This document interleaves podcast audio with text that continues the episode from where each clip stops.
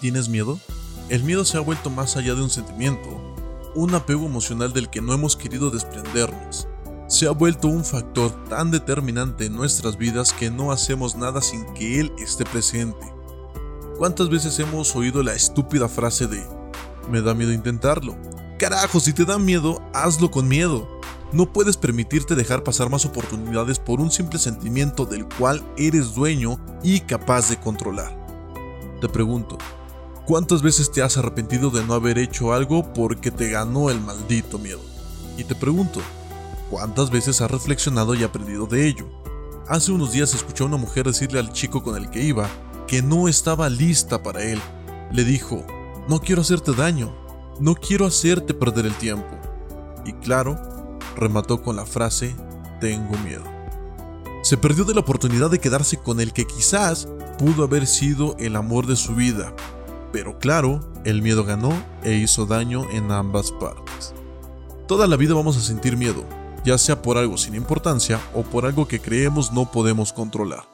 Hombre, ¿de verdad estamos tan anclados al conformismo y a la mediocridad para siempre usar el no puedo porque tengo miedo?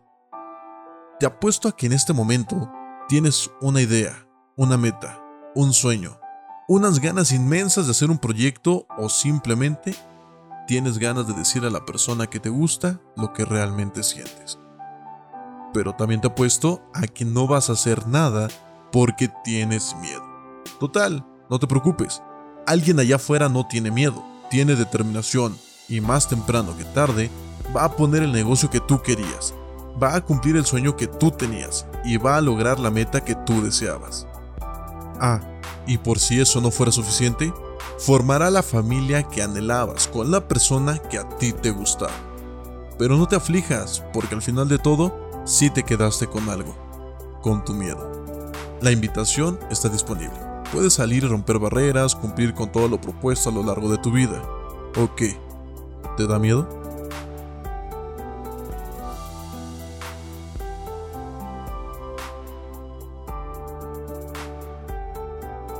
Nuevamente quiero agradecer a EU Producciones Musicales, ya que la pista de fondo pertenece a él.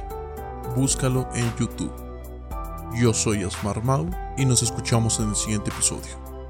Bye.